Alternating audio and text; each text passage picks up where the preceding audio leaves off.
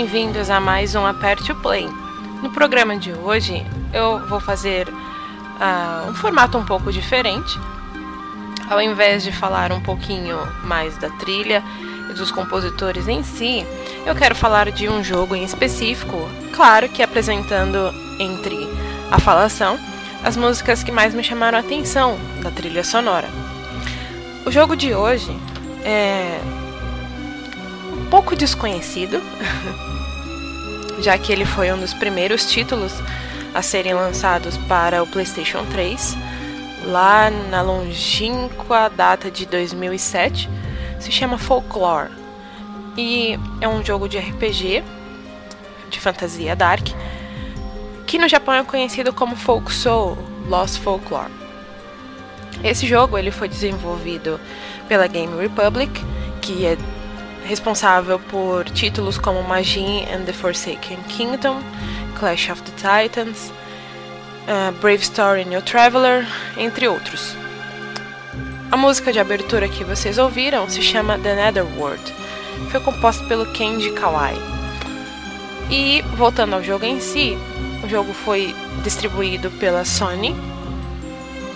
E o que mais me chamou a atenção nesse jogo é que ele se passa na Irlanda e tem como base, a partir disso, toda a mitologia irlandesa, mais precisamente o submundo celta, né, o Celtic Netherworld. Uh, os protagonistas dessa aventura são dois, a ingênua Ellen, é uma jovem, e o cético repórter Kitts. É, os dois recebem um chamado até a esquecida cidade de Dolin, que no Japão se chama Lenric, Ah, e os destinos deles passam a se interligar a partir do momento que eles pisam nessa cidade, nesse vilarejo, e presenciam um assassinato. Ah, a partir, a, a, apesar de, de, eles estarem apartados no começo, os dois vão se unindo à medida que o Kit investiga os mistérios que a cidade esconde e o que aconteceu há 17 anos atrás, que é o maior mistério de todo o jogo. E à medida que Ellen tenta descobrir o que aconteceu com a mãe dela, que foi dada como morta, e também recuperar as memórias, já que ela não se lembra de quase nada. Os diretores desse título são Yoshiki Okamoto e Takashi Sono. Uh, e ele é exclusivo para PlayStation 3, como eu já comentei anteriormente.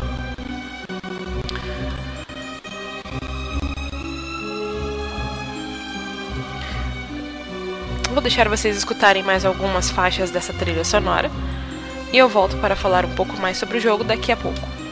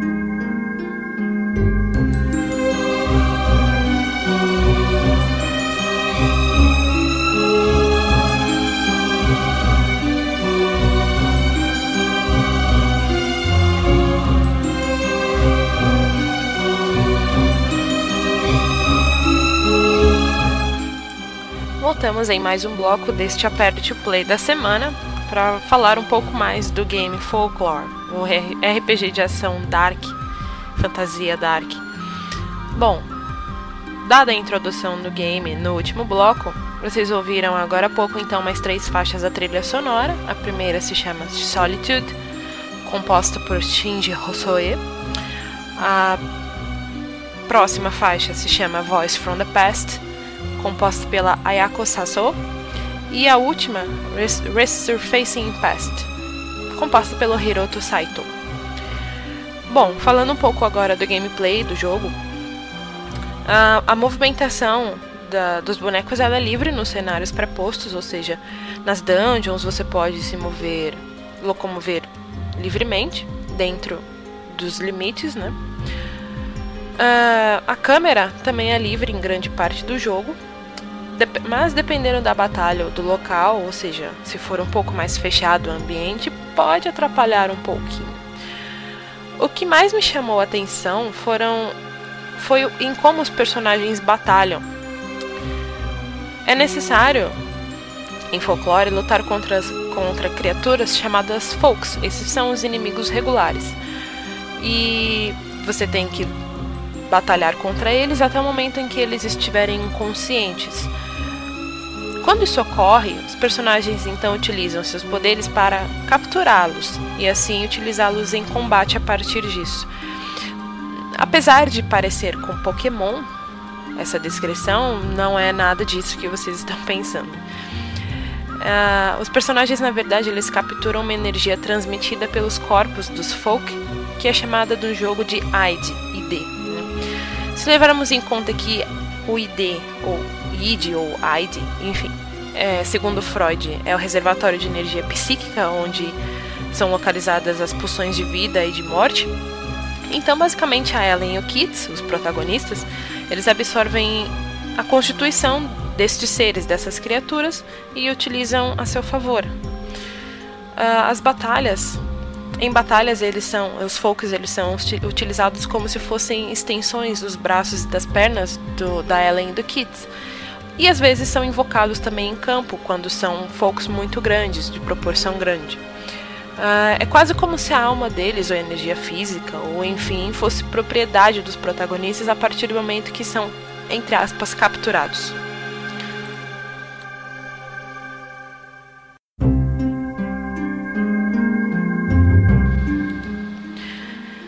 Bom, é, existem inúmeros folks, como vocês já devem imaginar, para serem capturados. Tem de variados tipos, de tamanhos, de funções, elementos. E existem até elementos é, inusitados como slash and destroy, ou seja, cortar e destruir, é considerado um elemento dentro do jogo. Mas os protagonistas, é, eles passam eles passam ao longo de toda a campanha do jogo pelos mesmos cenários, ou seja, pelas mesmas dungeons. Mas para cada um deles existem folks diferentes, e o uso é exclusivo para cada um desses personagens, ou seja, a Ellen não pode usar os folks capturados pelo Kits e vice-versa. Cada um tem o seu próprio leque de folks. E existem também estratégias para capturar determinados tipos de folks. Por exemplo, você tem que quebrar o escudo primeiro de um certo elemento com um certo elemento para depois conseguir atacá-lo com outro elemento. Dando um exemplo mais é, palpável, existe um, um monstro que é todo feito de madeira e ele tem um escudo de madeira que fica ao redor dele. Você tem que quebrar com o elemento slash, que é de cortar. E aí, quando ele fica vulnerável sem o escudo, você vai e ataca com um elemento comum, ou folks sem elementos, no caso. Ah, Para capturar o folk, aliás, tem um, um curioso recurso no controle Six Axis Six Axis, não sei como vocês chamam, enfim, do, do PlayStation 3. Então, quando o Folk está temporariamente inconsciente, ele expõe a alma dele para ser capturado. É, o jogador tem que apertar o botão R1 do joystick para literalmente extrair esse id do Folk. Ah, então é como se os personagens eles puxassem literalmente a energia ou alma para fora do Folk e eles absorvem imediatamente.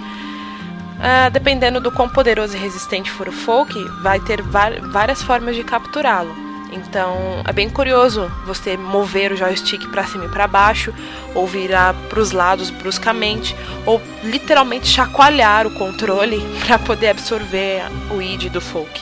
É muito bacana, bem diferente e é definitivamente o melhor uso e aproveitamento do joystick do PlayStation 3 que eu vi até agora. Falando um pouco do visual do jogo, ele é bonito, agrada aos olhos. Para a época que foi feito lá em 2007, lançado em 2007, aliás, ele é bem bonito. os menus são muito bem organizados e limpos. E as cutscenes do jogo são, em sua grande maioria, apresentadas como se fosse um visual novo. Com, ele então, tem caixas de diálogo, é, os personagens dele se movem dentro dessas caixas e tem textos e opção para acelerar ou retornar os textos e a cena.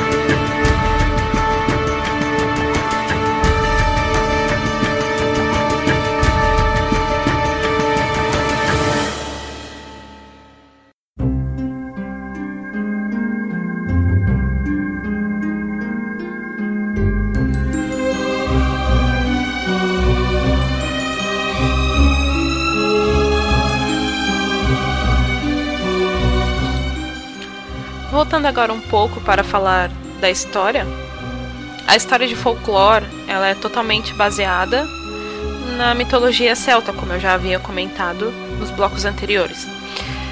E começa justamente no dia de Samhain, que é 1 de novembro e é conhecido como o festival que se comemora a passagem do ano dos celtas. É, essa época também, nessa época também se acreditava que as almas dos mortos retornavam às suas casas para visitar a família, para buscar alimento, se aquecerem na lareira durante essa, esse dia. Neste exato dia no jogo, a Ellen, que é a, a, protagonista, ela recebe uma carta da sua falecida mãe, entre aspas. É, bom, como a mulher estava morta, como assim ela recebeu uma carta? Isso é bem intrigante. Então, ela viaja até a, cidade de Dolin para reencontrá-la lá. A carta dizia para ela, ela se reencontrarem nessa, nesse, nesse vilarejo.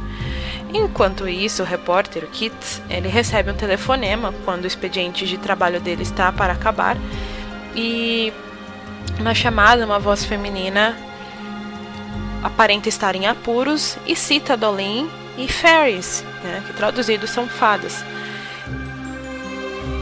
Aparentando então estar em apuros e deixando ele extremamente intrigado, o Kits então parte para Dolin para investigar o que, que aconteceu e quem foi a pessoa que ligou para ele pedindo ajuda.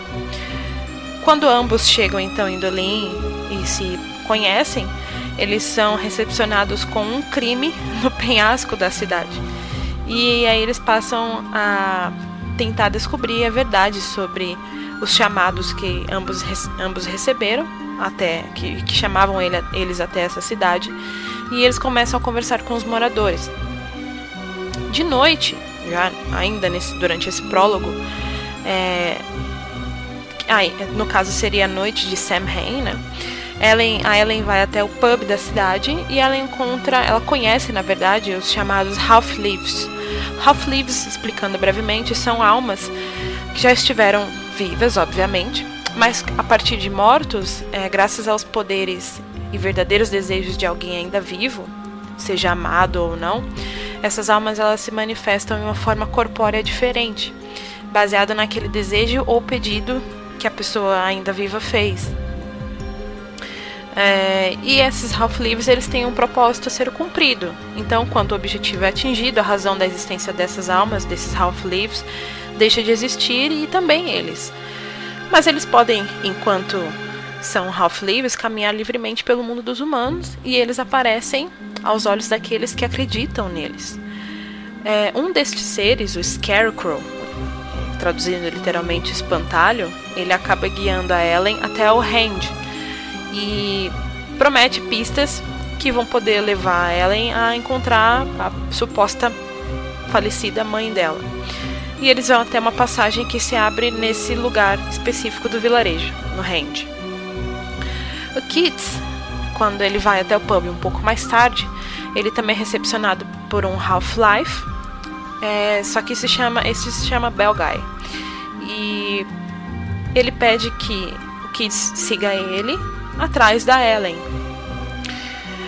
Apesar de ser cético e não acreditar muito nessas coisas, ele acaba indo com o Belgai e lá eles, dentro do Hand, da passagem abaixo do Hand, eles encontram a Ellen no exato momento em que ela ganha uma capa mágica e se torna uma mensageira. Uma mensageira seria a pessoa que faz o vínculo entre o mundo dos humanos e o submundo. Uh, ela então ganha essa capa e é concedida a ela a habilidade de entrar no Netherworld, que né, é o submundo, e lá ela vai poder encontrar as pistas sobre o paradeiro da mãe dela.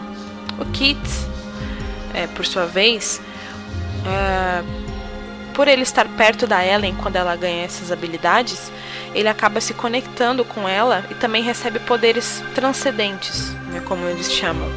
E ele se torna um guardião e por tabela, ele consegue também adentrar no Netherworld para poder assim investigar o que está acontecendo.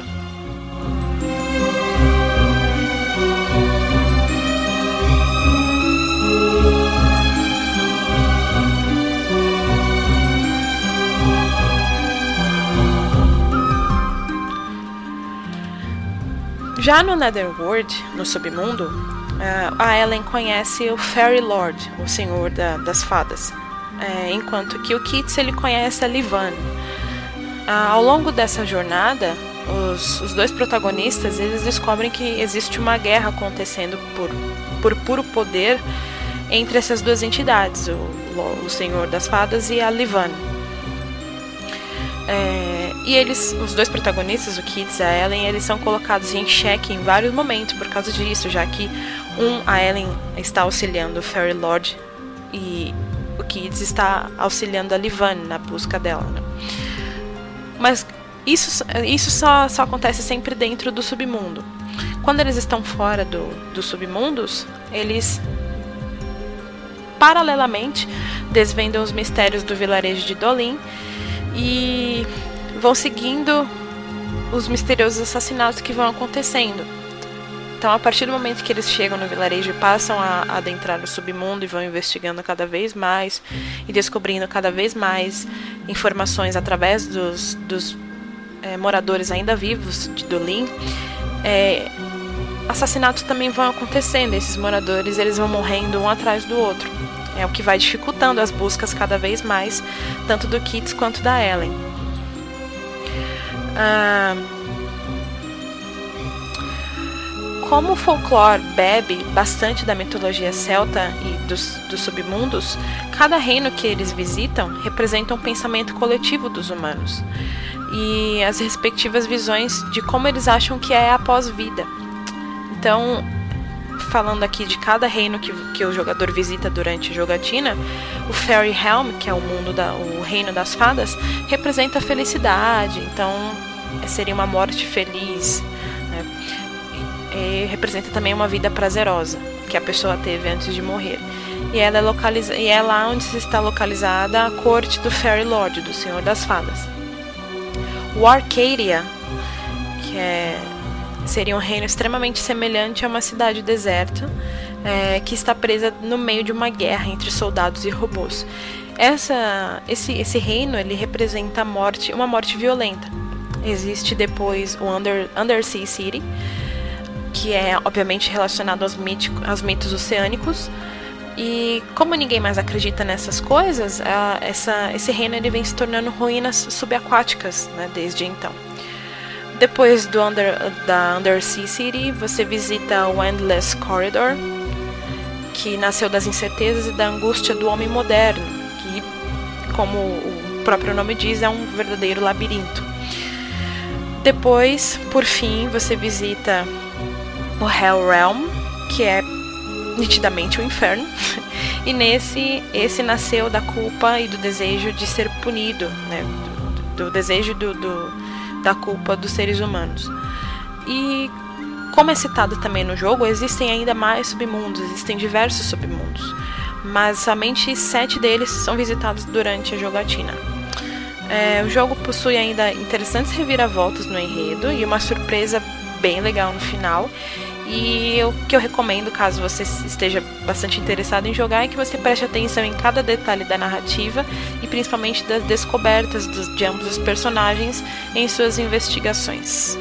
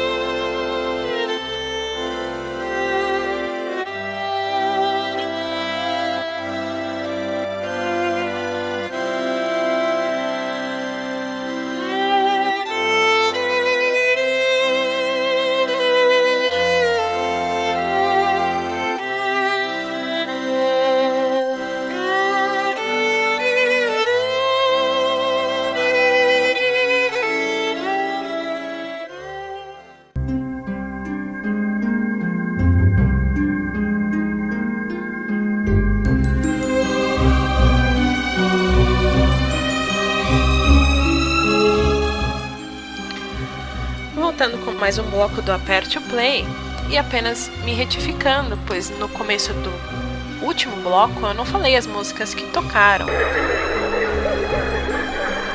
Pois é. Bom, tocou naquele outro bloco Speaking with the Dead, do Shinji Hosoe, depois Visited Tragedy, da Yoriko Mukojima, que toca maravilhosamente bem o violino, e por último tocou Land of the Gods, da Ayako Sasu. E aí eu contei né, toda a história do jogo, e agora vocês ouviram The Forgotten Village, que é o tema de Dolin, composta pela Ayako Sasu, e depois duas músicas típicas do, do da, do, do folclore irlandês. A primeira se chama Irish Lullaby e a última que tocou agora se chama Danny Boy. Agora eu vou falar um pouco das curiosidades do jogo. Esse game ele foi anunciado lá em 2006, ou seja, 10 anos atrás. O diretor do game, Yoshiki Okamoto, que eu já falei anteriormente, ele já trabalhou em diversas séries populares, incluindo Resident Evil. O nome do jogo a princípio seria Unknown Realms. E este nome, embora ele não tenha sido utilizado como o título do jogo, ele foi reaproveitado em game, dentro do jogo mesmo. Ele se tornou, esse nome acabou sendo o nome da revista para onde o Kids escreve. E Folklore teria uma continuação e seria compatível com PSP ou PS Move mas como vendeu muito pouco, é, o projeto infelizmente não foi adiante.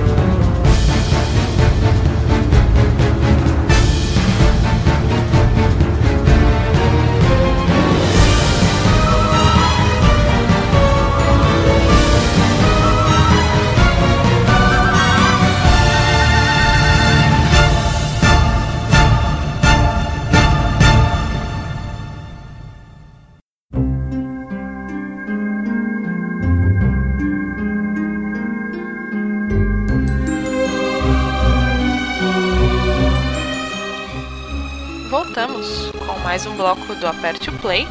Vocês ouviram aí no, no fim do último bloco a Between Life and Death, composta pelo Hiroto Saito.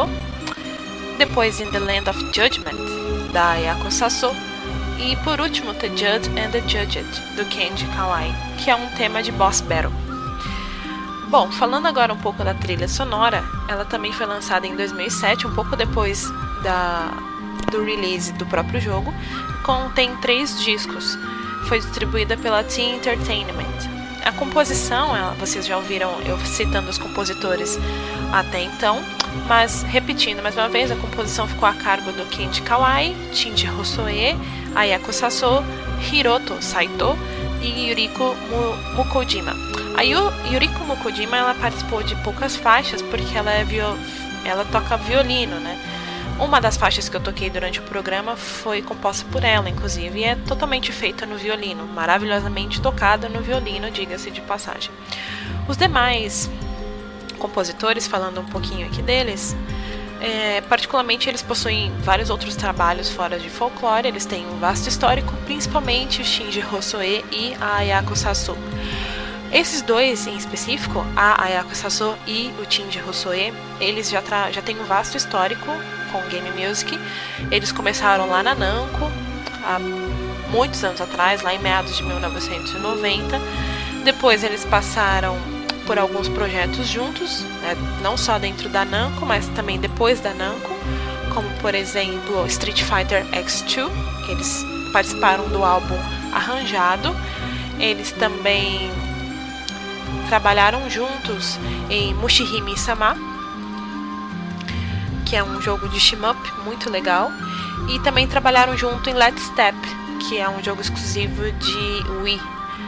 Uh, separados, eles trabalharam o, o Shinji Hosoe, ele trabalhou em Ginga Force e a Ayako Saso trabalhou em Final Fantasy Tactics Advance.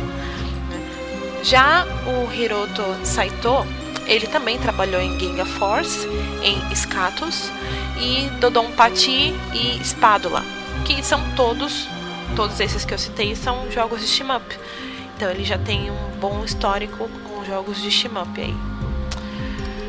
A trilha, e falando agora especificamente da trilha de folclore, a trilha também tem a música Nephilim, que é tocada pela banda japonesa Abingdon Boys School, e ela, essa música ela toca especificamente no encerramento do game, durante os créditos.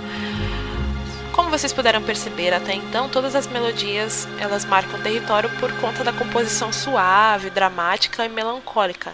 Todas as, a maioria das faixas, na verdade, é repleta de flauta e remete bastante à mitologia celta e um, um mundo cheio de fantasias, por que não, né? É, inclusive, a trilha sonora ela tem duas faixas arranjadas a partir de músicas populares da Irlanda, como eu comentei anteriormente. A primeira que vocês ouviram lá no começo do último, do, do último bloco, onde eu falei antes de, antes de eu falar das curiosidades, é, se chama Irish Lullaby, mas ela, ela surgiu da Turalu Gralural, que é uma música famosa, que é cravada, cravada na, na cultura do, da Irlanda. E a segunda, Danny Boy, na trilha de folclore também se chama Danny Boy, e é praticamente um hino da, do local. Uh, o destaque, na minha opinião, fica para as faixas de batalhas, tanto as que tocam contra os inimigos comuns, contra eh, também com as de chefes. Elas marcam bastante a memória. E eu vou deixar vocês ouvindo então três faixas que me marcaram bastante, que são justamente de boss, bosses que você enfrenta durante o jogo.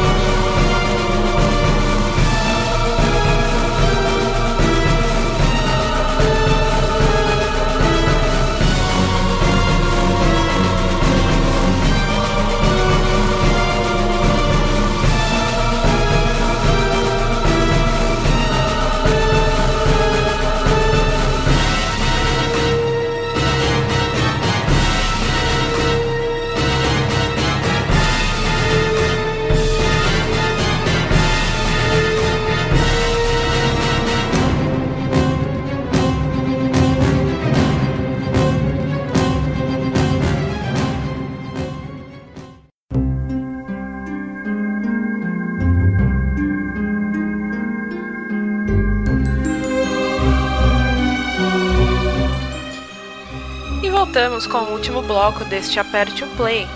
Vocês ouviram então as três últimas faixas, que são todas é, músicas que tocam nas batalhas contra os bosses do game. A primeira se chama The Darkness Within, que é composta pelo lindo do Shinji Hosoe. Em seguida tocou Sovereign Vessel, do Hiroto Saito, que me lembra um pouquinho uh, o tema do William, William Birkin no Resident Evil 2. E por último vocês ouviram Those Who Must Fear, da linda da Ayako Sasso. Bom, o programa então fica por aqui, durante este programa fica por aqui, na verdade. Na próxima semana teremos mais. A proposta então do Aperte Play é sempre apresentar para vocês trilhas sonoras de games. Neste episódio eu quis falar um pouco mais do jogo em si, mas sem deixar de lado as músicas do game, que marcaram bastante enquanto eu jogava. Agradeço a quem chegou até aqui, a quem gostou da trilha sonora, recomendo que procure e também que jogue o jogo. Está mais que recomendado se você busca uh, um RPG de ação com uma mitologia um pouco diferente do habitual. E é isso. Deixo vocês então com o tema de encerramento do próprio jogo que se chama Nephilim e é tocada pela banda Abingdon Boys School. A música que tocou durante o background enquanto eu falava se chama To the Unknown World e é composta pelo Kenji Kawai. Nos vemos então no próximo Aperte to Play. Até lá!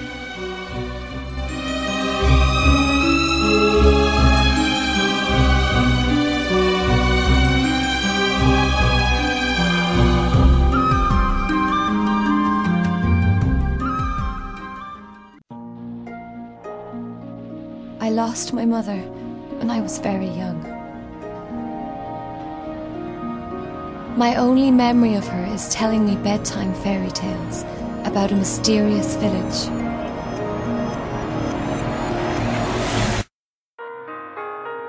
The village of Lemrick, where the living could meet the dead.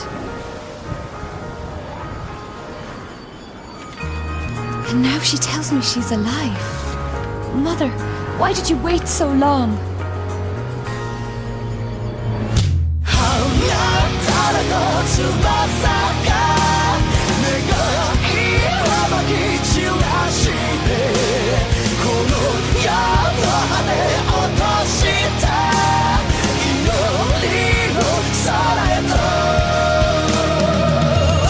They'll kill me. Hmm? The village, Lemrick. Help me. Hey, hello.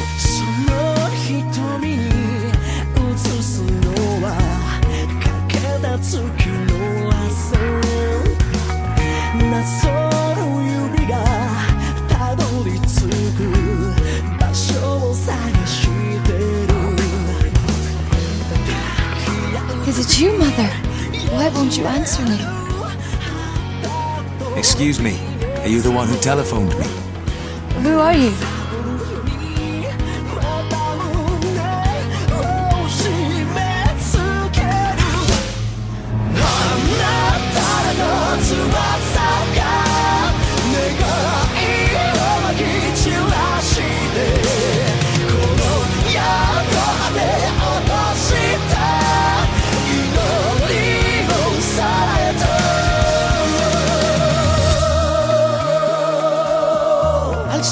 Just one more time. The Netherworld's a very dangerous place. If you go there, you may never make it back.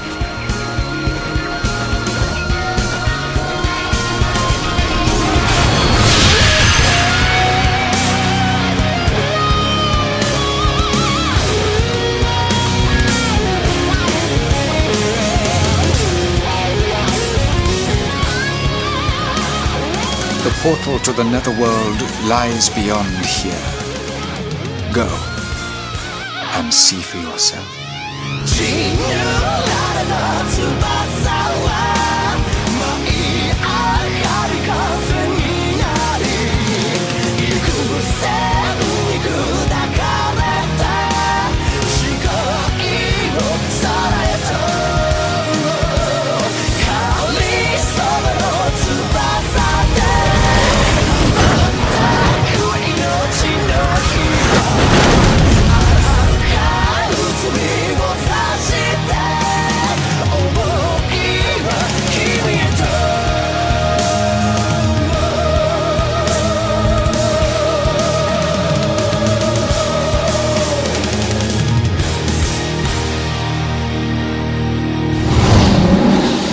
already decided.